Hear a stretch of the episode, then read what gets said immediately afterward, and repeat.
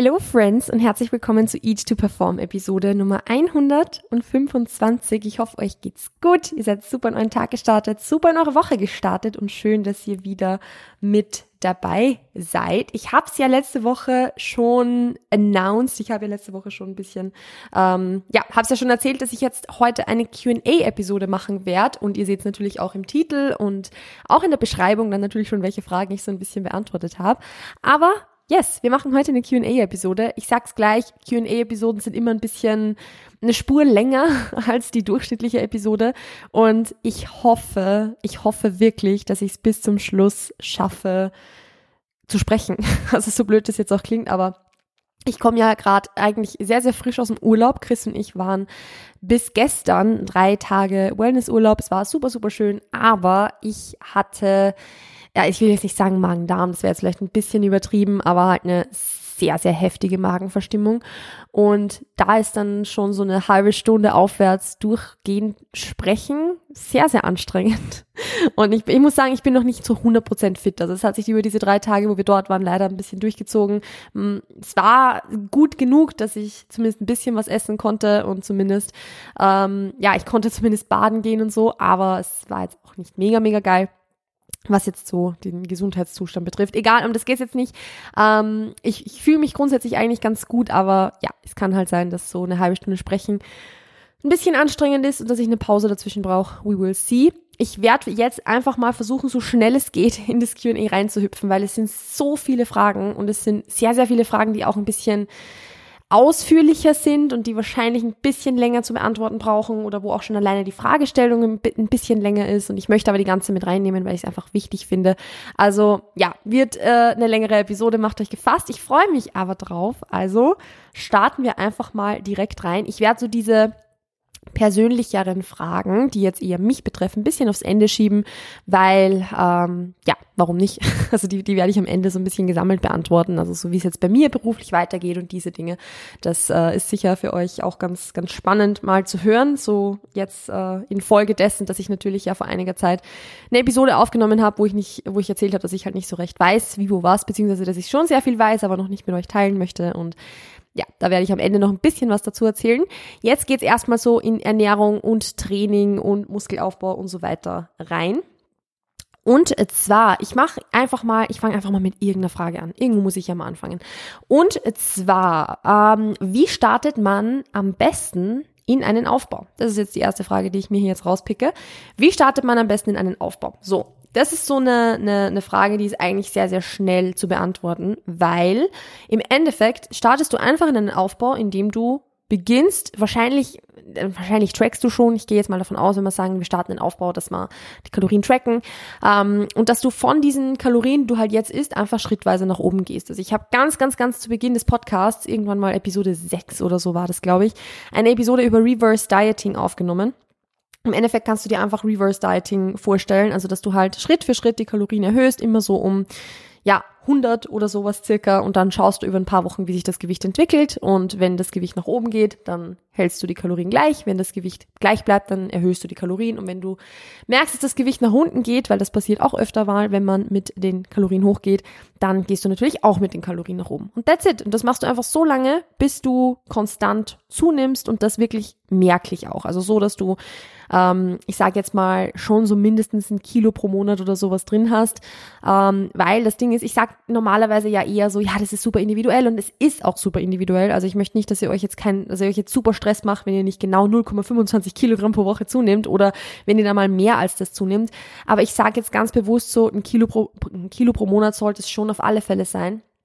Weil die meisten von euch, würde ich jetzt mal behaupten, limitieren sich wahrscheinlich eher damit selbst, dass sie denken, ja, ich nehme ja zu und es geht ja eh schnell und jetzt habe ich von gestern auf heute eh plötzlich zwei Kilo mehr, aber im Schnitt übers Monat betrachtet sind es dann irgendwie nur so 300 Gramm oder sowas, was man wirklich zugenommen hat. Weil, also ich, ich I've been there. Und ich kenne das jetzt auch von Clients, dass sie sich da damit sehr, sehr stark selbst limitieren. Und deshalb sage ich ganz bewusst, hey, ähm, achte drauf, zumindest so ein Kilo pro Monat oder sowas schon zuzunehmen und das machst du dann einfach. Und das machst du dann einfach länger. Und so hast du dann den Aufbau gestartet. Also es, es ist wirklich es ist eigentlich sehr, sehr simpel. Es ist wirklich sehr, sehr simpel. Du erhöhst schlichtweg deine Kalorien über Carbs oder über Fats. Und that's it. Du kannst natürlich dein Eiweiß auch erhöhen, aber irgendwann wird das Eiweiß wahrscheinlich einfach mal konstant sein. Dazu passt auch ganz gut die Frage, kann man eigentlich einfach nur stärker werden, ohne Muskeln aufzubauen? Das ist vielleicht jetzt auch ganz gut, äh, weil da passt eine andere Frage auch noch dazu. Die werde ich jetzt quasi so ein bisschen gemeinsam ähm, beantworten. Ich muss die Frage nur finden. Ähm, wo, wo war die jetzt? Ah, ich finde sie nicht. Ich finde sie nicht. Also die, die Frage ist quasi so, dass äh, die Person, genau, ich gehe seit einem Jahr trainieren und man sieht einfach null Fortschritte trotz Steigerung im Training. So. Also, jetzt mal zu der Frage, kann man stärker werden, ohne Muskeln aufzubauen? Weil das ist ja irgendwie so impliziert mit dem, dass du sagst, okay, steigerst dich im Training, aber man sieht halt keine Fortschritte. Ja, man kann stärker werden, ohne Muskulatur aufzubauen. Und zwar, indem man beispielsweise ähm, Anfängerin ist, beispielsweise neue Übungen lernt, weil dann ist, also nicht mal als Anfängerin, auch als fortgeschrittene Person ist es so, wenn man neue Übungen lernt und einfach ein gewisses Einstiegsgewicht hat, dann ist dieses Gewicht ja noch ganz weit weg davon, dass es wirklich einen Reiz für die Muskulatur setzt, weil das, was zu Beginn passiert, also diese anfängliche Steigerung, die wir haben in einer Übung, ist sehr, sehr viel mehr eine intra- und intermuskuläre Anpassung. Das bedeutet, also also intra- und intermuskuläre Koordination, die besser wird, so muss ich das sagen weil wir lernen quasi, wie wir die Muskulatur ansteuern müssen. Wir lernen, wie wir uns bewegen müssen, wie wir uns positionieren müssen, um diese Übung korrekt auszuführen. Und je eher, also je mehr wir das lernen, umso effizienter werden wir dabei. Und deshalb bewegen wir zu Beginn auch erstmal schnell mehr Gewicht. Also das ist, das ist auch der Grund dafür, warum wir uns bei einer neuen Übung erstmal relativ schnell steigern. Oder eben, wenn wir ins Training einsteigen und die Technik gelernt haben, dann steigern wir uns zu Beginn erstmal relativ schnell. Und dann wird das Ganze sehr schnell, sehr, sehr langsam. Also es kann sein, dass es eine Weile gut dahin geht so, aber irgendwann kommt dann so das, wo man merkt, okay, und jetzt wird's zäh. Und das ist dann der Punkt, wo wir wirklich Muskulatur aufbauen. Das heißt, und das ist auch so das, wo ich, äh, wo ich auch nochmal hervorheben möchte, dass ich da mal eine Episode aufgenommen habe zum Thema ähm, Training für Muskelaufbau, Training für Hypertrophie, wo es auch ums Thema Progression und so weiter geht man kann sich steigern und man kann stärker werden, ohne ein Gramm Muskulatur aufzubauen, wenn diese Steigerung ganz, ganz, ganz, ganz weit weg vom Muskelversagen ist. Wenn ich, es ist jetzt ein blödes Beispiel, aber sagen wir jetzt mal, ich bin jetzt eine, also gut, ich, aktuell ist mein Training ein bisschen, ja, ich trainiere jetzt keine fünfmal pro Woche so, also ich, ich weiß nicht, ob, ja, doch, ich bin trotzdem schon noch fortgeschritten, obviously. Also ich bin schon relativ fortgeschritten im Training und bei mir ist es jetzt beispielsweise so, wenn ich eine, wenn ich eine Kniebeuge mache und damit mich von, also ich sage mal, ich steige jetzt bei 60 Kilo ein. Also ich bewege, mein, mein, mein PR bei der Kniebeuge war 90, 90 mal 5. Sagen wir mal, ich mache jetzt den Kniebeuge mit 60. Wenn ich mich jetzt jede Woche um fünf Wiederholungen oder um, nein, nicht fünf Wiederholungen, ist auch übertrieben, aber um zwei, drei Wiederholungen steigern würde mit diesen 60 Kilo und dann auf 62,5 und 65 und 67,5 und 70 gehen würde, dann wäre das eine super konstante Progression, aber ich würde kein Gramm Muskulatur damit aufbauen, weil ich mit 60 Kilo so weit weg von dem bin, was ich eigentlich bewegen könnte. Obwohl sich vielleicht auch anstrengend anfühlt, weil 60 Kilo mal 10 Wiederholungen fühlen sich auch kacke anstrengend an. Aber ich bin halt ganz, ganz weit von, von dem weg, was ich eigentlich könnte. Und deshalb ist es auch so, dass ich damit keine Muskulatur aufbauen werde. Und drum ist Intensität so wichtig. Drum kann man nicht einfach nur auf Progression hin trainieren und halt, ja, ich werde ja immer stärker oder ich steigere mich ja immer, sondern es muss auch die Intensität passen. Also Steigerung ist wichtig, aber Steigerung ist eben nicht der einzige Faktor, der wichtig ist, sondern die Steigerung muss auf Basis dessen passieren, dass du intensiv genug trainierst. Also, wie gesagt, du kannst dich auch steigern, du kannst auch stärker werden, ohne Muskulatur aufzubauen, wenn du entweder ganz weit weg bist vom vom, äh, von einer Intensität, die hoch genug ist, oder auch, wenn du eben neue Übungen lernst und diese, diese intra- intermuskuläre Koordination, also quasi wie ein Muskel innerhalb arbeitet, also wie der Muskel selbst arbeitet, aber auch wie Muskeln zusammenarbeiten, wie, wie das Zusammenspiel ist, das wird erstmal besser und bevor du da wirklich also bevor du dann wirklich stärker wirst, so quasi. Man kann aber auch stärker werden und wirklich an der Grenze arbeiten und wenig Muskulatur aufbauen, wenn beispielsweise wenig, also mit wenig Volumen trainiert wird. Das ist jetzt einfach mal so, also wenn mit wenig Volumen und mit wenig Wiederholungen trainiert wird. Wenn ich jetzt beispielsweise immer nur Triples mache, So, blöd gesagt. Wenn ich immer nur drei Wiederholungen mache, werde ich auch mit der Zeit irgendwo so ein bisschen stärker werden damit. Aber drei Wiederholungen sind halt suboptimal für Muskelaufbau. So, weil beim Muskelaufbau ist halt trotzdem, sind es eher so die letzten paar Wiederholungen, die natürlich das, das, das, also die so intensiv sein sollen, dass die das meist, das Maximum rausholen. Und bei drei Wiederholungen sind wir da einfach im suboptimalen Bereich. So. Jetzt, ich will jetzt auch nicht irgendwie sagen, ja, wir sind nicht im Hypertrophiebereich, weil Hypertrophiebereich ist 8 bis 10 oder sonst irgendwas. Nee, Blödsinn. Man kann mit sehr, sehr vielen und sehr, sehr wenigen Wiederholungen auch Muskulatur aufbauen. Aber wenn ich jetzt bei einer Übung fünf Sätze mit drei Wiederholungen mache, dann ja, ich kann auch Muskulatur aufbauen damit, aber es ist halt suboptimaler, als wenn ich jetzt irgendwie drei Sätze mit wahrscheinlich acht bis zehn, jetzt bin ich genau in dieser Range, die ich vorgesagt habe, machen würde, wenn das gleich intensiv ist und ich mich trotzdem dabei gut steigern kann. So. Also es ist einfach dann ein bisschen suboptimal. Also es gibt ja auch, wenn man sich so ein bisschen im Powerlifting-Bereich umschaut, PowerlifterInnen, ich denke da jetzt zum Beispiel an, also Chris war jetzt nie bei Wettkämpfen, also mein Freund, aber ähm, als er früher trainiert hat, war er sehr, sehr, sehr schlank und hat trotzdem seine 200, keine Ahnung, 20, 30 Kilo gehoben beim Kreuzheben. Also man kann auch mit wenig Muskulatur viel Gewicht bewegen. So. Weil das eben auch ganz, ganz, ganz viel Koordination ist, ganz, ganz viel Technik ist und so weiter. Also Steigerung ist nicht alles, stärker werden ist nicht alles. Es muss das, äh, es muss natürlich auch das Programming rundherum stimmen, es müssen genug Sätze sein, es muss die, die Intensität passen und so weiter. Jetzt auch noch zu der zweiten Frage von, ich gehe seit einem Jahr trainieren und du siehst, also man sieht null Fortschritte. Da möchte ich jetzt zwei Dinge an, also anmerken. Punkt Nummer eins, es kann sein, dass du also dass nur du keine Fortschritte siehst, weil du sehr selbstkritisch mit dir bist. Das ist auf, also sehr, sehr oft ein Faktor, dass man halt einfach dann nur sieht, okay, ich habe mich eh gesteigert und ich bin, ich habe eh schon ein bisschen zugenommen, so, aber eigentlich habe ich nur Fett zugenommen. Dabei sieht man vielleicht gar nicht, dass am Rücken mehr Muskulatur dazugekommen ist oder, oder an den Schultern oder an den Armen. Also man muss, also man muss halt immer ein bisschen ein ganzheitlicheres Bild betrachten als nur die Stellen, die einem zum Beispiel nicht gefallen. Und wie gesagt, selbst sind wir da oft super, super kritisch und sagen, ich trainiere schon ein Jahr und man sieht einfach null Fortschritte und man sieht gar nichts und Hilfe und was mache ich falsch und dabei macht man ja eigentlich Fortschritte. Man darf sich da halt nicht vergleichen mit Menschen, die halt eine ultra geile Genetik haben, die halt ein Jahr trainieren und, und richtig, richtig crazy aussehen. Das ist halt so, ja, die genetische Elite. So, bei mir war es auch nicht so. Ich habe auch nicht ein Jahr trainiert und ausgesehen wie Hulk, so quasi. Ich sehe noch immer nicht aus wie Hulk, aber ihr wisst, was ich meine. Also das hat auch ganz, ganz viel mit Genetik zu tun. Und da komme ich jetzt zum zweiten Punkt. Ein Jahr Training ist nicht lang.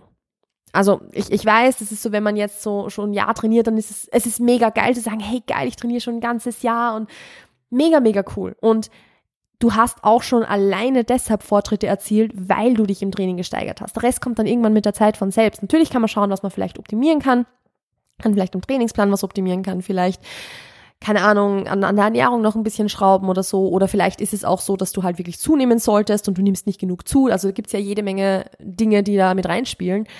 Aber am Ende des Tages, unterm Strich, ein Jahr Training ist nicht lang. Und es gibt ein paar Menschen, die sehen nach einem Jahr Training aus wie andere nach zehn Jahren. So. Weil die einfach genetische Elite sind. Und das sind auch die, die du auf Instagram siehst. So, um jetzt auch diesen Punkt noch mit reinzubringen die, die du auf Instagram siehst, die eine krasse Einjahrestransformation haben, das sind halt die, die einfach die Genetik haben dafür ohne denen jetzt natürlich die Arbeit abzusprechen, weil es ist auch harte Arbeit, da hinzukommen und das muss natürlich auch gesehen werden. Aber wenn du nach einem, einem Jahr Training richtig, richtig, richtig krass aussiehst, dann hattest du von Beginn an einfach eine heftige Genetik, um an diesen Punkt zu kommen. Und die haben halt der Großteil der Menschen nicht. Und das ist auch okay so. Weil, also auch jetzt von meiner Seite, ich habe auch nicht die heftigste Genetik. Nie gehabt. Ist okay für mich. Ich werde trotzdem wieder auf die Bühne gehen. Ich, werd, ich, ich trainiere trotzdem weiter. Ich sehe das jetzt nicht irgendwie als Ausrede an oder so. Aber man muss halt einfach realistisch sein und wissen, was man sich nach einem Jahr Training erwarten darf. Und ein Jahr Training ist jetzt nicht ultra, ultra viel. Und wie gesagt, natürlich sieht man nach einem Jahr schon normalerweise so ein bisschen Fortschritte und so, ganz klar. Aber ich glaube, dass du da einfach zu selbstkritisch mit dir selbst bist, ohne dich jetzt zu kennen. Aber das ist einfach das, was ich eben so aus meiner Coaching-Praxis ein bisschen mitbekommen habe, dass die meisten Leute halt sagen, ey, ich habe null Fortschritte gemacht und dann schaut man sich die Formbilder so vor einem Jahr an und dann sieht man so, hey, das stimmt eigentlich gar nicht.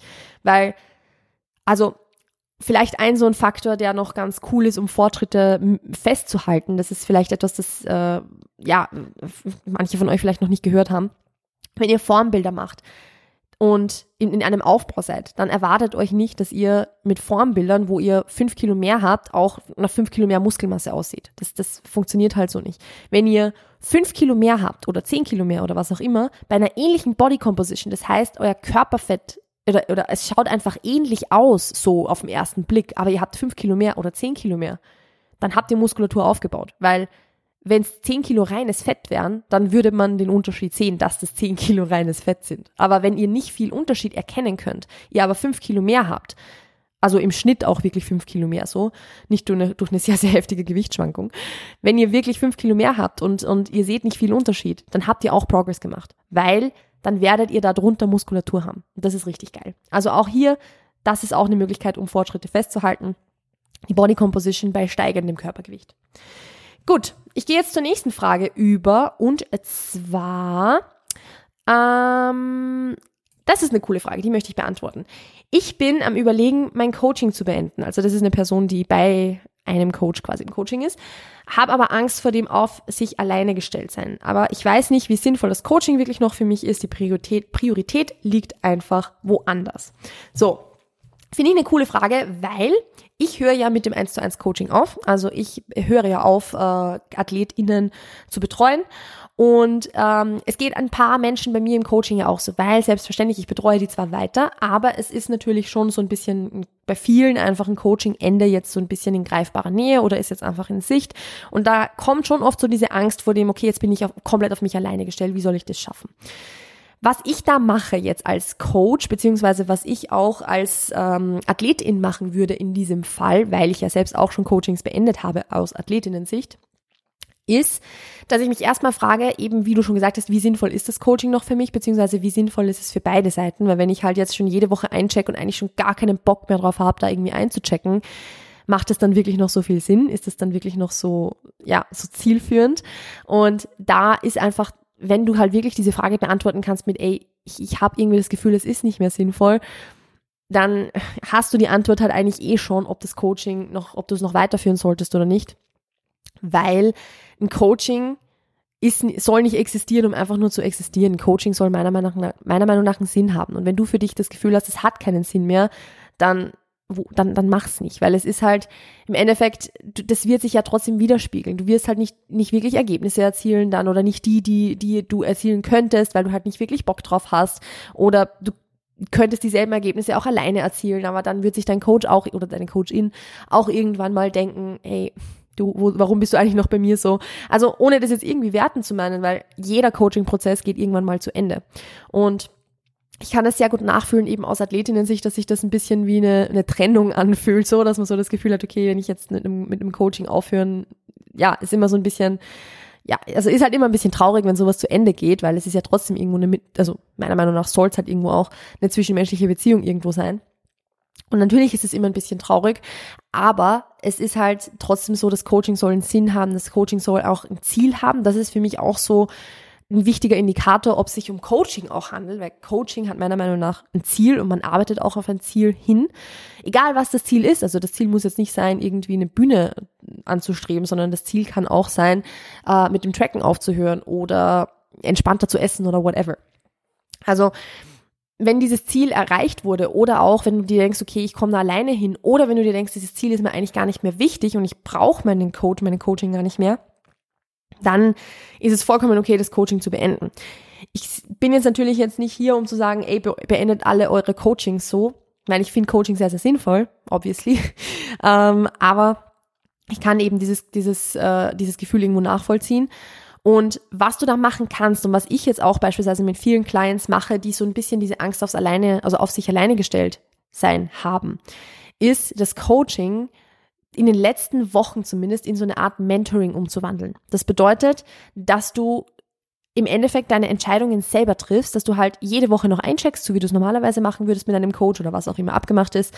Und du deinem Coach aber nicht sagst, hey, so und so ist es gelaufen, was machen wir, sondern dass du deinem Coach sagst, hey, das und das und das weiß nicht, war, so und so würde ich jetzt persönlich meine Entscheidungen treffen. Also das und das würde ich jetzt machen. So und so würde ich diese Übung jetzt anpassen.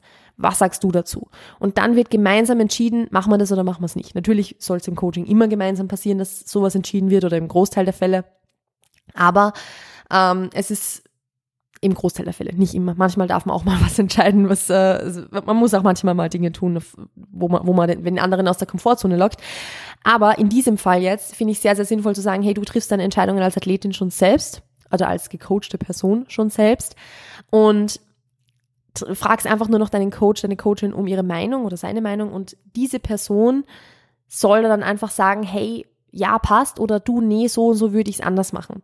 Weil dann lernst du schon irgendwo so mehr selbst mitzudenken und nicht alles deinem Coach zu überlassen. Und du machst im Endeffekt schon genau das, was du danach auch machen wirst, nämlich deine Entscheidungen selber treffen. Und das finde ich zum Beispiel sehr, sehr cool, um einfach diese Confidence in den letzten Wochen noch so ein bisschen zu, zu bekommen. Das ist natürlich was, das muss auch abgesprochen sein. Aber ich biete das eigentlich meistens Clients zum Ende eines Coachings an, wenn wir wissen, hey, wir machen jetzt noch einen Monat oder wir machen noch zwei, drei Monate, dass wir halt sagen, dann macht man das in der letzten Zeit so, weil dann bist du danach noch viel besser auf dich alleine gestellt. An dieser Stelle vielleicht auch, meine persönliche Meinung ist, im Lifestyle-Coaching, wenn wir jetzt nicht im, im, im Wettkampf-Coaching sind, sondern im Lifestyle-Coaching, sollte es die Aufgabe des Coaches sein, den Clients die Dinge mitzugeben, die sie brauchen, um es dann alleine umsetzen zu können. Also ein Coach sollte dich nie von sich abhängig machen, sollte dir nie keine Erklärungen für das geben, was er macht oder sie macht. Also wenn dein Coach sagt, ja, du vertrau mir, das passt schon und du denkst ja, ich will ja eigentlich nur wissen, was wir da machen. Also ich, ich rede ja nichts dagegen, ich will es nur wissen. Und die Person sagt da aber nichts. Ähm, lauf. Weil meiner Meinung nach sollte eben der Sinn der Sache sein, dass man halt sagt, hey, du, du lernst ja auch was in diesem Coaching. Und da, ähm, ja, das äh, war vielleicht noch ganz interessant zum, zum Ende noch zu sagen. Gut. Wie gesagt, im Wettkampfcoaching ist es vielleicht ein bisschen was anderes, weil Wettkampfcoaching ist halt einfach ein bisschen eine extremere Form von dem Ganzen und da ähm, darf man auch einfach mal sagen, hey, vertrau mir, wir machen das jetzt so, das passt. Ähm, dabei sollen sich aber natürlich auch beide Parteien wohlfühlen. So, äh, nächste Frage. Am Abend schon zu viel gegessen, also ich habe quasi am Abend schon so viel gegessen, soll ich, wenn ich dann immer noch zu wenig Protein habe, das voll machen oder es bei den Kalorien belassen? Das ist tatsächlich so eine Frage, das manage ich auch mal so, mal so. Wenn du am Abend schon über deinem Kalorienziel drüber bist, sagen wir jetzt mal, egal ob, also in der Diät würde ich sagen, belass es dabei. Also wenn du über dein Kalorienziel drüber bist, dein Protein nicht voll hast, würde ich sagen, belass es dabei und schau, dass du am nächsten Tag einfach ganz normal weiter isst, so quasi, weil da macht es halt keinen Sinn, sich nur unnötig mehr Kalorien reinzuballern.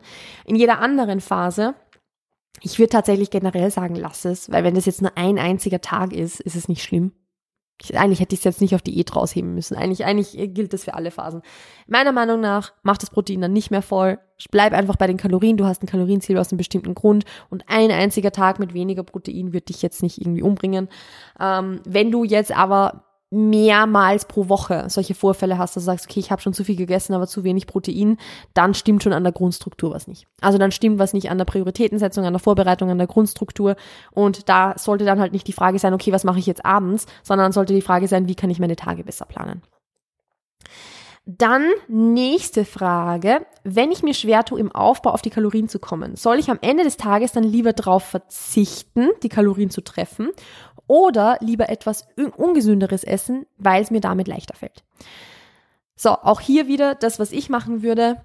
Wenn es jetzt wirklich die Frage am Abend ist, weil es jetzt ein einmaliger Tag ist, würde ich sagen, hey, komm, schau, dass du die Kalorien noch reinbekommst mit was ungesünderem. Es ist absolut nicht verwerflich, was Ungesünderes unter Anführungszeichen zu essen, weil es gibt keine ungesunde Lebensmittel, es gibt ungesunden Lebensmittel, es gibt nur eine ungesunde Gesamternährung und wenn du dich jetzt nicht den ganzen Tag nur von unter Anführungszeichen Junkfood ernährst, dann ist das jetzt absolut nichts Schlimmes. Also meiner Meinung nach würde ich sagen, du bist im Aufbau, also versuch das auch wirklich reinzubekommen. Wenn es jetzt einmal der Fall ist, dann mach das. Wenn du jetzt einmal einen Tag hast, wo du sagst, okay, du hast so wenig Appetit, dass du das Gefühl hast, du, keine Ahnung, ähm, übergibst dich gleich, wenn du, wenn du jetzt irgendwie noch was essen würdest, dann ist es auch okay, wenn du es mal lässt, aber das sollte halt auch nicht öfter passieren. Und wenn du merkst, dass dir das öfter passiert, dass du einfach 0,0 Appetit hast und nichts mehr runterbringst und dir denkst, okay, jetzt soll ich mir noch irgendwie Cereals reinhauen oder ähm, keine Ahnung, soll ich es lassen, dann auch hier stimmt wahrscheinlich an der Grundstruktur schon ein bisschen was nicht, weil auch im Aufbau solltest du nicht jeden Abend das Gefühl haben, dass du halt extrem force feedest. Zumindest nicht über eine längere Zeit. Wenn du jetzt Bodybuilding machst und in, in, einem langen Aufbau schon bist und das einfach zum Ende hin so ist, dass du dir denkst, ey, ich pack's einfach nicht mehr. Ja, das gehört dann zum Sport ein bisschen dazu, aber Bodybuilding ist halt einfach ein extremer Sport. So, und die meisten werden das nicht machen müssen, sich irgendwie so viel runterzuzwängen. Fertig. Also das wird nicht notwendig sein. wenn man jetzt nicht irgendwie super ambitionierte Ziele hat. Wenn es jetzt einem super schwer fällt, das noch irgendwie reinzubekommen, dann, wie gesagt, Grundstruktur, tagsüber äh, einfach mehr drauf achten, und damit komme ich eh schon zur nächsten Frage und das passt nämlich jetzt ganz gut, dass ich das ein bisschen flotter beantwortet habe, weil die nächste Frage ist, ey, ich möchte zunehmen, aber es fällt mir schwer, im Überschuss zu essen, ohne nur zu cheaten gefühlt. Hast du Tipps, um nicht so das Gefühl zu haben, gegen den eigenen Körper zu arbeiten und sich das Essen unnötig reinzustopfen? Ich finde es super cool, dass die Frage gestellt wurde, weil das passt einfach perfekt in diese Struktur gerade rein. Ich mache das übrigens gerade spontan mit dieser Struktur, also ich habe mir das jetzt nicht vorher schon zurechtgelegt. Ich bin da gerade ein bisschen stolz auf diese Überleitungen. Ähm, aber hier sind wir so beim Thema Grundstruktur, also dass das einfach tagsüber äh, als Ganzes schon passen soll, also dass du wirklich versuchst regelmäßig zu essen, dass du äh, du kannst in jede Mahlzeit etwas, ich, ich verwende jetzt deinen Wortlaut, etwas, was du quasi als Cheaten bezeichnen würdest, einbauen. Du kannst in jede Mahlzeit ein bisschen Schokolade oder irgend sowas in diese Richtung einbauen, um deine Kalorien leichter reinzubekommen. Da spricht meiner Meinung nach absolut nichts dagegen, solange die Grundstruktur und eben diese Grundlebensmittelauswahl einfach passt und du trotzdem zum Beispiel noch Obst und Gemüse isst und so. Andere Tipps, um jetzt äh, quasi eben nicht sich das Essen unnötig reinstopfen zu müssen, sondern das Ganze ein bisschen leichter reinzubekommen, habe ich in irgendeiner anderen Episode schon aufgenommen. Ich kann dir nur leider gerade nicht genau sagen, welche das war. Also ich habe eine Episode aufgenommen quasi mit Tipps zum Zunehmen. Am besten schaust du einfach in deiner, deiner Podcast-Plattform mal rein und äh, scrollst ein bisschen runter. Ich finde es nämlich jetzt auch selber tatsächlich gerade nicht. Aber ich weiß, dass ich mal eine Episode mit Tipps zum Zunehmen aufgenommen habe, wo eben genau diese Dinge, worauf man da ein bisschen achten kann, schon drin sind. Schau mal, ob du die findest. Also, wenn du sie nicht findest, dann schau mal gemeinsam nochmal. Aber die solltest du finden, wenn du ein bisschen, ein bisschen durchscrollst, weil ich habe da sicher schon mal eine Episode aufgenommen dazu. Ja, aber wie gesagt, ähm, am Ende des Tages, wenn du jetzt nicht super ambitionierte Ziele hast, dann sollte es nicht notwendig sein, dass du dir Tag für Tag extrem viel reinstopfst, weil das wird dich halt, also das funktioniert halt für eine gewisse Zeit, aber langfristig wird es, also ist es weder gesund, sich so extrem viel reinzustopfen, weil es natürlich auch auf den Verdauungstrakt sich mit der Zeit einfach schlägt, ähm, noch ist es zielführend. Aber es gibt einfach Situationen, wo es halt notwendig ist. Also gerade auch, wenn man sagt, du bist jetzt in einem starken Untergewicht und du hast einfach, du bist es so gewöhnt, sehr, sehr wenig zu essen, dann braucht dein Körper zum Beispiel auch einfach Zeit, um sich da umzugewöhnen. Und dann ist es halt einfach so, dass du wahrscheinlich mal oft mal über den Hunger oder über den Appetit ein bisschen raus hinaus essen wirst. Müssen wirst, um zuzunehmen. Genau, da kann ich euch, das, das ist vielleicht jetzt auch noch ein, ein, gutes Stichwort, da kann ich euch den Podcast von Emily und Rike empfehlen. Also Emily und Rike sind ja zwei ehemalige Kundinnen von, Kundinnen von mir, die beide aus einer Anorexie kommen, ähm, die eben auch beide bei mir einen Aufbau oder also Emily hat nur einen Aufbau gemacht, Rike mit mir mehrere Aufbau- und Diätphasen. Und da war auch so das Thema mit wenig Appetit haben und so oft mal da. Und ich bin mir sehr, sehr sicher, dass da sicher auch eine Podcast-Episode von Ihnen dazu gibt. Oder zumindest wird sicher in einigen Podcasts von Ihnen drüber gesprochen. Also ich verlinke euch den in den Show Notes, da könnt ihr auf alle Fälle auch reinhören. Ähm, kann ich euch nur empfehlen. Gut, dann gehen wir weiter. Das ist, finde ich, auch noch eine gute Frage. Immer alles essen dürfen, also so in Referenz auf die letzte Podcast-Episode, ich darf immer alles essen, im Rahmen von Unverträglichkeiten. Wie gehst du damit um? Diese Frage heißt, also für die, die jetzt keine Unverträglichkeiten haben, ähm, im Endeffekt nur, dass man, wenn ich jetzt sage, ich darf immer alles essen, dann stimmt das ja eigentlich nicht, gar nicht so hundertprozentig, weil ich, äh, also weil ich halt nichts glutenhaltiges essen darf und damit automatisch natürlich schon Grenzen habe für die Lebensmittel, die ich essen darf oder nicht essen darf. Das gilt für alle Unverträglichkeiten. Also bei manchen ist es, ist es dann Laktose oder Histamin oder Fructose oder whatever. Also damit sind wir so ein bisschen natürlich eingegrenzt. Und dann ist so dieses, ich darf immer alles essen, natürlich nicht zu 100 Prozent korrekt, weil du darfst halt eigentlich nicht alles essen, obviously.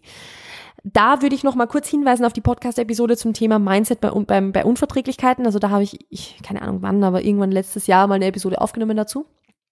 Aber, um das jetzt noch mal hier auch zu sagen, es ist, also das, das, es, es darf viel, also ich, ich weiß gar nicht, wie ich es formulieren soll, aber ich weiß, wie kacke das Gefühl ist, zu, zu denken, okay, ich, ich darf eigentlich alles essen, ich erlaube mir das alles und ich darf aber eigentlich nicht alles essen, weil ich eine Unverträglichkeit habe das ist schwierig, also es ist schwierig, finde ich, das zu akzeptieren, aber es braucht diese Akzeptanz. Also es braucht einfach Akzeptanz von, okay, diese Grenzen habe ich einfach und werde ich einfach immer haben. Und das ist halt einfach so. Also da diese Akzeptanz mitzubringen, dass es in, also ich will nicht sagen, dass es in Ordnung ist, aber dass es halt also dass mir eh nichts anderes übrig bleibt. Es darf diese Trauerphase geben. Also wir dürfen auch, wenn wir eine, eine, eine Unverträglichkeit diagnostiziert bekommen, das für, für Menschen ohne Unverträglichkeit klingt das immer so übertrieben, aber es ist halt wirklich so, dass das braucht eine Trauerphase. Das braucht eine Trauerphase, dass man halt dann sagt, hey, okay, dann darf ich diese Dinge jetzt nicht mehr essen oder ich kann diese Dinge nicht mehr essen. Das macht traurig. Das macht wütend, das enttäuscht einen, das ist Kacke. Gerade wenn es eine ist, wo man einfach streng sein muss oder die viele Lebensmittel betrifft das ist einfach beschissen, weil es, weil natürlich, natürlich begleitet es einen im ganzen Leben.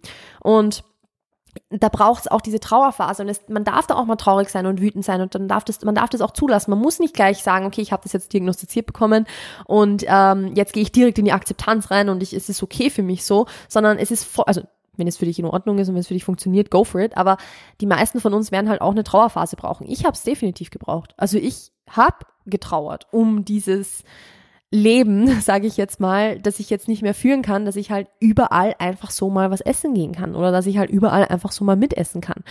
Das geht halt einfach nicht mehr. Und das darf man auch betrauern. Das ist auch in Ordnung so, weil das ist ja auch bei jeder anderen Krankheit so. Wenn man mal eine Diagnose hat, dass es auch diese, diese Trauerphase, dieses Traurigsein mal, dass es mal da sein darf, weil natürlich stellt man sich mal die Frage, okay, wie wäre es ohne? Wie wäre es, wenn ich, wenn ich das jetzt nicht hätte?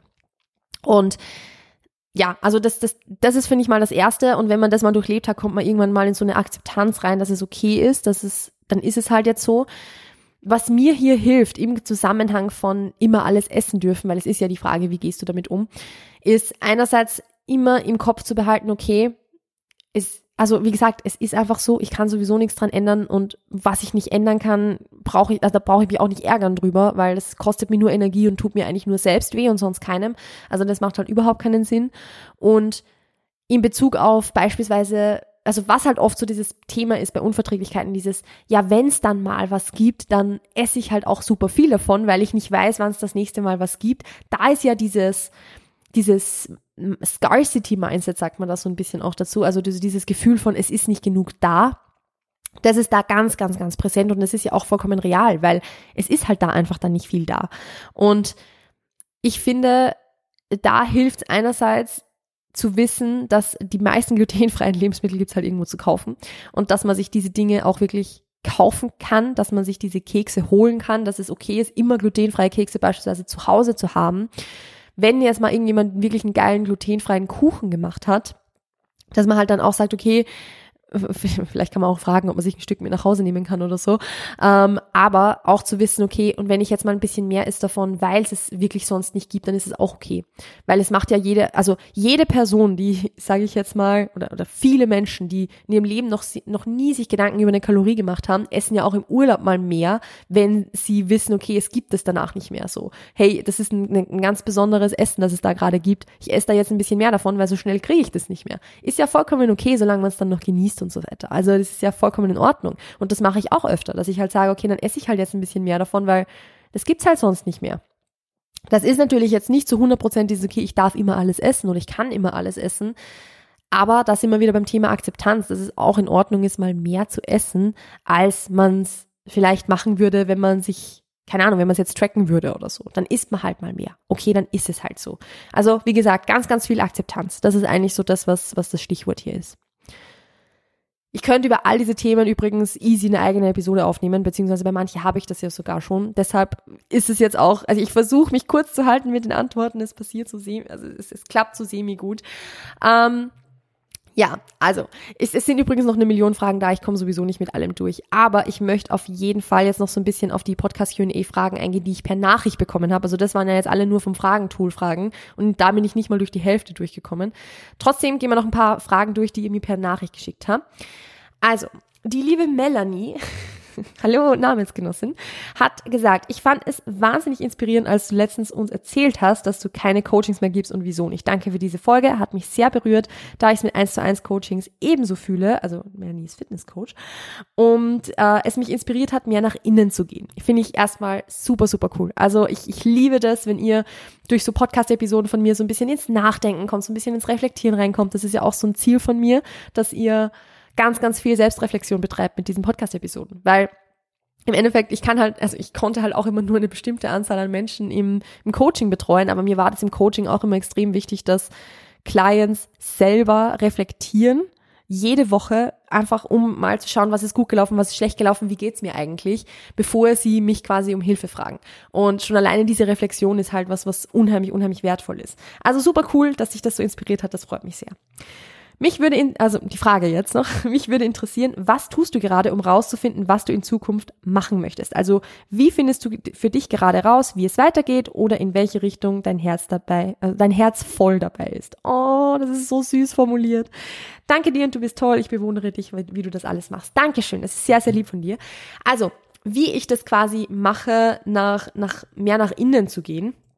Ähm, ich muss sagen, es ist vielleicht ein bisschen ah, das ist jetzt ein bisschen schwierig zu, also zu, zu, zu sagen. Aber für mich war eigentlich immer relativ klar, wofür mein Herz schlägt. Also ich glaube, das äh, zeigt sich ja auch relativ gut durch das, was ich ja so mache. Also ich coache ja nicht nur, sondern ich mache ja auch einen Podcast und ich mache Instagram und ich mache einen Newsletter, der zurzeit sehr unregelmäßig rausgeht, aber ich mache einen Newsletter. Also ich habe seit Jahren gebloggt, ich habe Marketing studiert. Also für mich war es immer dieses Thema Online-Marketing halt sehr, sehr, sehr interessant und das, dafür hat halt mein Herz immer so ein bisschen geschlagen und Coaching hatte halt einfach perfekt reingepasst, weil ich dann quasi was hatte, was ich online vermarkten konnte, so. Also, das war einfach was, was, wo ich immer schon ein bisschen gemerkt habe, wofür mein Herz so ein bisschen schlägt oder was ich einfach gerne tue.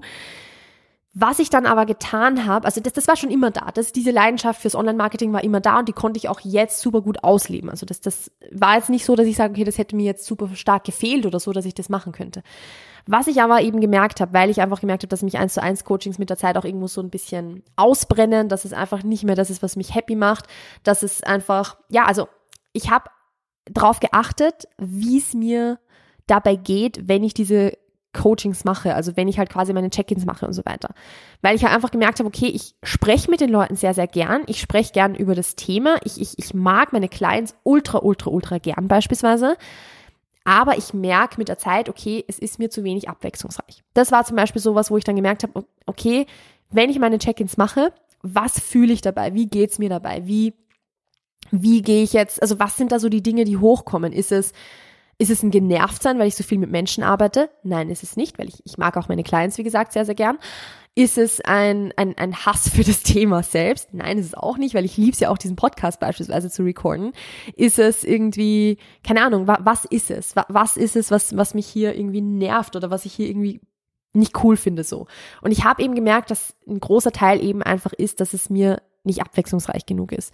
Und dass es mir aber in Zusammenhang mit dem, dass es nicht abwechslungsreich genug ist für mich, weil ich brauche, also ich muss ehrlich sagen, ich brauche super, super viel Abwechslung im Job. Also ich könnte nie Montag bis Freitag einfach dieselben Aufgaben machen. Ich würde da, also ich, ich rip, das wäre gar nichts für mich. Ich brauche sehr, sehr viel Abwechslung. Ähm, ich könnte nämlich einfach auch nicht sagen, okay, ich, also sag mal, ich, ich, ich spreche meine Sätze nicht zu Ende. Sorry. Ähm, ich, habe zu wenig Abwechslung und gleichzeitig ist es auch so, dass es mir für das, was es mir gibt, natürlich gibt es mir etwas, sonst hätte ich es nicht so lange jetzt gemacht, aber für das, was es mir gibt, kostet es mir zu viel. Also dass ich halt merke, okay, es kostet trotzdem natürlich Energie und Überwindung, das zu machen, weil ich einfach auch weiß, okay, das ist nicht mehr das, was ich immer machen werde. Für alle Clients von mir, die jetzt zuhören, ich liebe euch trotzdem, also es hat natürlich nichts mit euch zu tun, ähm, aber das ist halt einfach so das, wie ich gemerkt habe, okay, das ist nicht mehr das Richtige für mich und dann habe ich ganz, ganz viel eben darauf geachtet, was ist da, was fühle ich dabei, wie geht's mir dabei, was kommt hoch, wenn ich mich zu den Check-ins setze, ähm, wie, ja, wie, was würde ich mir stattdessen wünschen? Also was sind so die, die Aufgaben, die ich mache, die mir mehr Spaß machen? Was sind die Aufgaben, die ich mache, die ich cool finde? Was sind die Aufgaben, die mir Freude bereiten? Und ist es eben, wie gesagt, wenn es jetzt so ist, dass ich sage, ist es das Thema, das mich komplett anpisst, will ich mich komplett umorientieren, will ich was ganz anderes machen, aber vielleicht trotzdem im Coaching-Bereich bleiben. Oder wenn es einfach diese wenige Abwechslung ist, wie kann ich da mehr Abwechslung reinbekommen? Oder wenn es, also es, was ja auch zum Beispiel super gut funktionieren kann, ist, wenn ich sage, okay, es ist mir zu wenig Abwechslung, das ist jetzt zwar nicht das, was ich mache, aber wenn ich sage, es ist mir zu wenig Abwechslung, kann ich vielleicht ein Gruppenprogramm machen, wo ich nicht zehnmal dasselbe sage, sondern einmal was für zehn Leute sage. Also das sind halt so Dinge, die man halt machen kann, um das Ganze spannender zu machen, weil mit einem Gruppenprogramm kommen dann halt wieder andere Aufgaben auf einem zu, beispielsweise. Warum ich auch die E2 Perform Academy so cool finde und so cool fand. Also das sind halt alles so Dinge, die, wo man sich Gedanken machen kann. Was ich auch gemacht habe, ist beispielsweise, dass ich mich jetzt Anfang November war, das Anfang Mitte November, dass ich mich mal hingesetzt habe. Ich habe mir ein komplettes Wochenende freigehalten und habe mir an diesem Wochenende einfach nur Zeit genommen, um zu reflektieren, was ich eigentlich machen will. Also ich habe mal aufgeschrieben, was kann ich eigentlich alles? Was will ich machen? Was will ich nicht mehr machen? Was macht mir Freude? Was macht mir keine Freude? Wo, wo gehe ich komplett auf? Worin bin ich richtig, richtig gut? Was habe ich schon alles gelernt? Was habe ich schon alles gemacht in meiner Vergangenheit? Was ich habe, habe ich eigentlich alles vorzuweisen? Also da habe ich mir super, super viele Gedanken gemacht, habe Whiteboards, also wir haben zwei Whiteboards in unserem Haushalt. Ich habe Whiteboards vollgeschrieben, habe mein iPad in der Notizen-App vollgeschrieben um da einfach ganz viel zu reflektieren. Und so bin ich halt irgendwo auch so an den Punkt gekommen, dass ich jetzt halt ganz genau weiß, was ich machen möchte und machen werde. Also ähm, ich werde das jetzt hier noch nicht so ganz genau sagen, weil ich eben noch nicht zu 100 Prozent weiß, wie ich das jetzt so nach außen trage. Ähm, aber ich weiß, was ich machen werde und ich freue mich drauf und es wird richtig, richtig gut. Und das wäre, also an dem Punkt, dass ich das jetzt so genau weiß, wäre ich nicht gekommen, wenn ich mir nicht so viel Zeit zum Reflektieren genommen hätte. Und damit komme ich jetzt auch wirklich so zu den, zu den letzten paar, ähm, ja, zu den letzten paar Fragen, die so ein bisschen privat, privater auch sind. Ähm, okay, ich habe äh, dann noch eine Frage, die ich per Nachricht, also eine Frage, die ich per Nachricht bekommen habe, die ich gerne ähm, beantworten möchte. Ich, ich schaffe es echt nicht, alle zu beantworten. Ich bin bei 40 Minuten. Halleluja. Ähm, ich mache noch ein paar private, mache dann noch eine Frage, die so ein bisschen Rapid Fire ist und dann beende ich die Episode. So. es tut, also es ist, jetzt wird's chaotisch. Jetzt wird's chaotisch. Ich spreche schon zu lang. Also ähm, eine private Frage quasi, die ich bekommen habe, war, ähm, wie es im Training läuft. das ist ein bisschen random so mittendurch, aber das ist die erste, die ich gerade gefunden habe. Also es haben mich ein paar Leute tatsächlich gefragt, wie läuft es im Training? Ich habe das Gefühl, es wird besser. Ähm, und da ähm, kann ich sagen, wenn ich ins Training gehe, dann läuft's gut. Also wenn ich, ich habe Spaß im Training, ich habe Freude dran, es funktioniert. Ähm, ich gehe einfach nicht oft. Also ich werde jetzt ganz offen und ehrlich zu euch sein. Es waren die letzten, ja, eigentlich seit Anfang Oktober ungefähr, die letzten zwei Monate circa, waren sehr, sehr mau, was Training betrifft. Das hat auch ein bisschen damit zu tun, dass ich also es, es waren, kenne, kenne diese Phasen, wo so gefühlt immer irgendwas ist. also das war jetzt die letzten zwei Monate so. Es war so, nach dem ersten Wettkampf, nach der ANBF, war es so, dass ich, ähm, also dass ich so Knieschmerzen hatte, dass ich halt Schwierigkeiten hatte, ja, zu, zu trainieren, obviously, also Beine zu trainieren, das ging halt fast gar nicht. Dann war ich, glaube ich, irgendwie erkältet oder so. Dann war die WNBF, wo ich danach so Rückenschmerzen hatte, dass ich mich zwei Wochen fast nicht bewegen konnte. Dann war ich erkältet und jetzt waren wir, also dann war ich wieder im Training und jetzt irgendwas, ja genau, jetzt hatte ich eben so diese, diese, also Urlaub und Lebensmittelvergiftung, also nicht Lebensmittelvergiftung, sondern Magenverstimmung etc. Also so diese Phasen, wo irgendwie immer was ist, ja, so eine Phase habe ich gerade. Es ist okay für mich, ich sag's euch ganz ehrlich, es ist für mich vollkommen in Ordnung so wie es kommt, so kommt's. Wenn ich wieder mehr gehen kann, gehe ich wieder mehr und dann passt es auch. Ich weiß, dass ich in Zukunft auf alle Fälle wieder mehr gehen möchte. Es fehlt mir mittlerweile schon tatsächlich. Also in meinem Alltag merke ich schon, dass einfach was, dass mir was abgeht, dass ich mich nicht mehr so so fit fühle, wie ich mich mal gefühlt habe. Das fehlt mir sehr. Aber wie gesagt, ähm, es ist okay. Es ist okay, wie es ist. Ich war noch nie so okay damit, wie ich es jetzt gerade bin, muss ich auch ehrlich sagen. Also ja, so ist es mit meinem Training. Also wenn ihr das Gefühl habt, dass es besser ist, dann liegt es einfach daran, dass es mir damit besser geht. Das ist, glaube ich, so das Hauptding. Das ist, es ist nicht so, dass ich sagen würde, okay, mein, ich bin, ich gehe konstant vier bis fünfmal pro Woche ins Training und es läuft mega geil, sondern das, was ist, das ist gut und das ist okay. Dann vielleicht auch noch die Frage, das finde ich nämlich auch schön, dass diese Frage auch nochmal gekommen ist, ehrlich gesagt. Ähm, Habe ich mir die aufgeschrieben? Ich glaube, ich habe mir die gar nicht aufgeschrieben. Oh Jemini. Ich weiß gar nicht, wie die Frage genau formuliert war, aber die Frage war quasi, ähm, ob ich mit dem Thema Wettkämpfen, also Wettkämpfe komplett abgeschlossen habe oder ob da noch was in Aussicht ist. Und da kann ich auch sagen, ich weiß, dass was in Aussicht ist. Also ich werde wieder auf die Bühne gehen und ich denke sehr, sehr, sehr, sehr oft an den Moment, wenn ich wieder auf der Bühne stehe und wie fucking stolz auf mich, ich auf mich selbst sein werde zu diesem Zeitpunkt, dass ich das gemacht haben werde, weil ich weiß, dass es wieder so sein wird. Und wie gesagt, ich stelle es mir extrem oft vor und ich habe jedes Mal, wenn ich mir das vorstelle, Tränen in den Augen, weil ich mich so freue drauf. Also der Zeitpunkt wird wieder kommen. Es wird aber anders, als ich es gedacht hätte. Also das werde ich vielleicht, kann ich vielleicht schon so ein bisschen sagen. Mein Instagram-Account, so wie, so wie ich ihn jetzt mache, der war jetzt immer ja, sag mal so, der wurde sehr intensiv bespielt.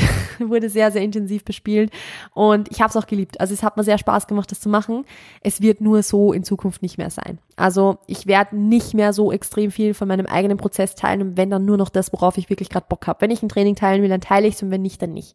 Und ich habe halt immer gedacht, die nächste Prep werde ich super, super viel dokumentieren und ich werde auf Instagram alles mitverfolgen, weil beim letzten Mal habe ich das ja auch nicht so extrem gemacht. Also ich habe so ein bisschen zum Schluss hin halt auf Instagram dokumentiert, so die letzten acht Wochen oder so.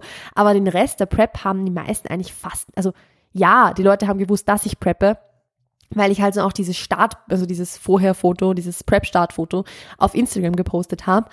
Aber ich habe jetzt nicht irgendwie, ja, ich habe es halt ich habe nicht so viel mitdokumentiert und ich habe immer gedacht, dass ich das machen werde. Aber ich werde das nicht machen. Also ich werde so ein bisschen mitdokumentieren, wenn ich wieder Wettkämpfe mache, wird sicher Bilder geben, es wird sicher Videos geben, ich werde sicher, also es kann halt sein, dass ich dann eh Bock drauf bekomme und dann mache ich's.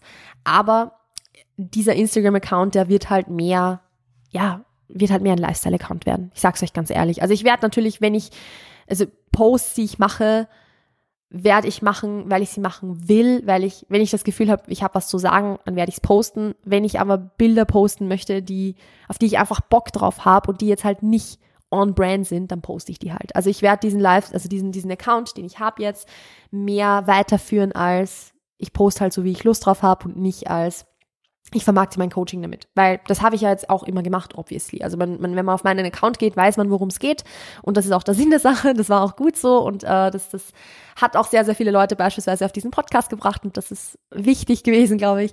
Aber von jetzt an wird es eher einfach so ein, so ein Private, nicht Private-Ding sein. Ich werde den Account auch nicht privat machen, aber es wird halt einfach mehr ein Lifestyle-Account für mich sein und ich freue mich darauf, ehrlich gesagt. Ich freue mich wirklich drauf. Und ich werde es auch mal bei den Wettkämpfen so handhaben, so wie ich halt Bock drauf habe. Wenn ich was posten will, dann poste ich es. Wenn ich nicht po nichts poste, dann poste ich nichts. Also ja, das äh, fühlt sich gut an. Also es ist, ich will jetzt auch gar nicht sagen, dass es irgendwie schlecht war, obviously, so wie ich es bisher gemacht habe. Also ich, ich liebe meinen Instagram-Account, so wie er da ist. Ich würde nie irgendwas löschen davon. Der wird so weiter existieren, weil ich glaube, dass auch für viele Leute eine super, super coole Ressource ist, ein Nachschlagewerk ist. Es wird auch all diese Dinge geben, die ich bisher gemacht habe. Es wird den Podcast weitergeben, es wird die, die äh, Academy weitergeben, es wird auch das, äh, das Workbook und die, die Masterclass, also all diese Dinge, die ihr im, in, in meinen Resources quasi findet. Es wird alles weiterhin geben für euch, weil ich glaube, dass es wichtig ist, dass diese Dinge existieren und dass, die, dass es die weiterhin geben wird. Aber es wird halt eben nicht mehr so der Hauptfokus sein für mich. Und damit komme ich jetzt so zur letzten, zur letzten Frage. Also ich habe ja jetzt auch schon, das, ich glaube, das Thema Wettkämpfe ist damit erledigt. Also nicht das Thema ist erledigt, sondern für diesen Podcast habe ich genug drüber gesprochen. Das meine ich, ich werde wieder Wettkämpfe machen.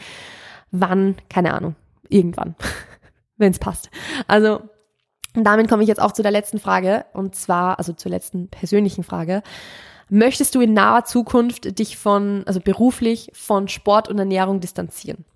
Und das passt jetzt ganz gut eben zu dem, was ich jetzt schon berichtet habe, dass ich äh, quasi aus meinem Instagram-Account, dass das nur mehr ein Lifestyle-Account sein wird, dass ich den so, also diesen Melanie Mood-Account, dass ich den so nicht mehr ähm, quasi bespielen werde als Coach, sondern bespielen werde als, das ist halt mein, mein Lifestyle-Account so. Ähm, und das, ja, also ich, das, das, die, die Antwort auf die Frage ist, ja, ich werde mich davon distanzieren aus beruflicher Sicht. Ich werde nicht mehr coachen. Wie gesagt, es wird den Podcast weitergeben, aber den Podcast wird es als Hobby weitergeben, weil es mir halt Spaß macht, ein bisschen drüber zu sprechen. Ähm, fürs erste jetzt mal noch wöchentlich, aber in irgendwann vielleicht auch nur noch biwöchentlich oder so, also dass er alle zwei Wochen kommt oder so. Das muss ich dann schauen. Ähm, ich, ich, ich bin nicht bereit, den Podcast aufzuhören. Ich, dafür mag ich ihn einfach zu sehr, aber ich werde ihn eben so betrachten, wie ich auch meinen Instagram-Account ab sofort betrachte, nämlich als ich habe Spaß, es zu machen. Ich äh, mache so, wie ich Bock drauf habe. Ich mache es dann, wenn ich was zu sagen habe und nicht aus Pflicht oder sowas. Genau, so viel dazu. Ähm, ich werde eben, wie gesagt, nicht mehr coachen. Natürlich, ich werde mich jetzt nie zu 100% beruflich von Sport und Ernährung distanzieren. Ich werde immer mit Bodybuilding zu tun haben. Und das liebe ich auch. Also das passt für mich. Ich bin ja auch für Lift the Standard, also für unsere Bildungsplattform, ähm, bin ich ja voll mittendrin im ganzen, ja, also ich, ich bin da voll im Geschehen beruflich und ich liebe das. Und ich werde auch meine eigene berufliche Zukunft, werde ich, also damit, da werde ich sicher immer wieder mal damit zu tun haben. Und das ist auch okay so. Es passt für mich. Ich werde nur nicht mehr so im direkten Zustand, also im direkten Zusammenhang damit quasi arbeiten. Ich werde nicht mehr anderen Leuten sagen, wie sie trainieren oder wie sie essen sollen und also wie sie essen sollen, ihr wisst, was ich meine. Also auf das freue ich mich schon. Ich habe, ich werde jetzt hier, wie gesagt, noch nicht sagen, was, wie und was es genau ist, weil ich einfach noch nicht zu 100 Prozent weiß, wann es losgeht und, und äh, wie das Ganze eben starten soll und so. Aber ja, äh, ich freue mich auf alle Fälle sehr, sehr, sehr drauf, dass das alles hier einfach lockerer noch wird, dass das alles einfach für, also für mich lockerer wird. Ähm, für euch wird es natürlich heißen, dass einfach ein bisschen weniger noch kommt von mir. Also das wird einfach so sein. Ähm, aber fürs Erste wird es den Podcast sicher noch geben. Und wie gesagt, also bis Ende des Jahres sowieso noch wöchentlich und dann schaue ich mal. Ich habe es ja schon vor ein paar Episoden gesagt, ich werde also ich mache das, was sich für mich gut anfühlt. Ich mache das, was sich für mich richtig anfühlt. Was ich ich will. Ich mache nur noch das, was ich machen will. Ich mache das, was ich machen will, weil ich Bock drauf habe, weil ich es geil finde, weil ich es cool finde, weil, weil ja das, was mir Spaß macht. Und wenn mir was keinen Spaß macht, dann mache ich es nicht mehr. Und deshalb, wie gesagt, jetzt macht es mir Spaß. Deshalb mache ich es auch. Schauen wir mal, wie es in Zukunft aussieht. Yes. Und damit komme ich jetzt zum Ende der Episode. Eine Frage beantworte ich noch als Rapid Fire, weil die ist mir noch wichtig mit reinzunehmen. Sehr, sehr, sehr wichtig. Und deshalb, sorry, dass die jetzt noch äh, zum Ende reinkommt, weil das passt jetzt so gar nicht zu so einer schönen Abschlussmessage. Aber ich habe noch eine Frage bekommen von der lieben Emily. Und zwar, ähm, was hältst du vom Blutzucker-Tracken mit diesem kontinuierlichen Messer, was jetzt viele machen? Das ist ja eigentlich voll der Trigger, da dann wieder diese Verbote kommen, wenn man merkt, spezielle Lebensmittel führen zu einem starken Blutzuckeranstieg, wenn du weißt, was ich meine. Ähm, auch wenn es gesund ist, wenn man weiß, welche Lebensmittel den Blutzucker konstant halten, aber andererseits stresst es ja schon. Und die Frage möchte ich auf alle Fälle noch beantworten. Ich weiß, dass das jetzt zum Ende ein bisschen random ist, aber das muss jetzt einfach noch sein. Punkt Nummer eins, ein konstanter Blutzucker ist nicht gesünder als ein schwankender Blutzucker. Ein schwankender Blutzucker ist komplett normal und deshalb haben wir auch Hormone in unserem Körper, die den Blutzucker regulieren, dass ein hoher Blutzucker wieder gesenkt wird und dass ein zu niedriger Blutzucker angehoben wird. Das ist, also das ist ganz normal. Das ist, reguliert unser Körper und ein steig, also ein steigender äh, Blutzuckerspiegel, wenn wir jetzt was gegessen haben, ist absolut nichts Schlimmes. So, das ist Punkt Nummer eins. Punkt Nummer zwei, ähm, ich halte davon nicht viel, dass man jetzt den Blutzucker irgendwie konstant misst. Es gibt natürlich also Diabetiker und so, vollkommen verständlich. Ganz klar, ich kenne ein paar DiabetikerInnen und äh, das ist ganz klar, dass die das messen müssen. Also da diskutieren wir gar nicht. Ähm, aber jetzt für AthletInnen komplett sinnfrei, meiner Meinung nach. Also absolut zu 100.000 Prozent komplett sinnfrei. Und was ich hier erwähnen möchte, es gibt Menschen, sehr, sehr, sehr viele AthletInnen, die täglich den Blutzuckerspiegel messen, um es beispielsweise auch in ein Tracking-Sheet einzutragen oder sowas. Wenn ihr sowas seht, dann könnt ihr euch sehr, sehr sicher sein, dass es sich dabei nicht um Naturalathletinnen handelt. Also das ist ein guter Indikator für euch, wenn jemand jeden Tag seinen Blutzuckerspiegel und vielleicht auch den Blutdruck misst für den Sport, dass das kein naturaler Athlet oder keine naturale Athletin ist. Denn im Enhanced-Bereich, wenn man sich, wenn man das Ganze gesundheitsorientiert auch irgendwo macht, also im Sinne von, also so, dass halt halt, dass man sich nicht komplett abfuckt damit, dann werden bestimmte Gesundheitsparameter regelmäßig überprüft und da macht es Sinn, den Blutzuckerspiegel oder auch den, den Blutdruck regelmäßig zu, im, im Blick zu halten. Aber da sprechen wir eben von von AthletInnen, die Performance-Enhancing Drugs konsumieren, also von Menschen, die dopen. Also wenn ihr das irgendwo seht, dann nehmt euch da kein Beispiel dran, sondern dann wisst ihr, okay, ähm, diese Person ist entweder ein Diabetiker oder eine Diabetikerin und auch da braucht ihr euch kein Beispiel dran nehmen, weil das sind einfach ganz andere Ausgangsvoraussetzungen. Oder die Person enhanced wahrscheinlich, also ist eben auf also ist doped, so, ist im, im Doping drin. Und auch da nehmt euch dann bitte kein Beispiel an dem, was diese Person macht. So. Genau. Also nicht, weil jetzt irgendwie Menschen, die enhancen, alles Kacke machen oder so. Ich habe auch viele Menschen in meinem Umfeld, die enhancen und äh, es ist für mich vollkommen okay, dass die das machen. Also das ist ja jedem, wie es mag. Aber ich möchte euch das einfach nur mitgeben, dass eben, dass ihr darauf achten solltet, dass ihr da vorsichtig sein solltet, was das Thema betrifft. So, damit habe ich jetzt auch noch meine, äh, meine Meinung zu diesem Thema gesagt. ich werde jetzt an dieser Stelle die Episode beenden. Ich habe ja gesagt, es wird eine längere. Eigentlich könnte ich auf zwei Teile, könnte ich die auf zwei Teile aufteilen, aber nee, mach mal nicht. Ja, das waren 54 Minuten E2Perform. Ich glaube, meine längste Solo-Episode bisher. Ich hoffe, es hat euch gefallen. Wenn ja, immer sehr, sehr, sehr gerne eine Bewertung auf Apple Podcasts oder auf Spotify dalassen. Im besten Fall mit fünf Sterne. Bitte. Ähm, ansonsten wünsche ich euch noch eine wunderschöne Woche. Passt auf euch auf, bleibt gesund und bis dann. Ciao, ciao.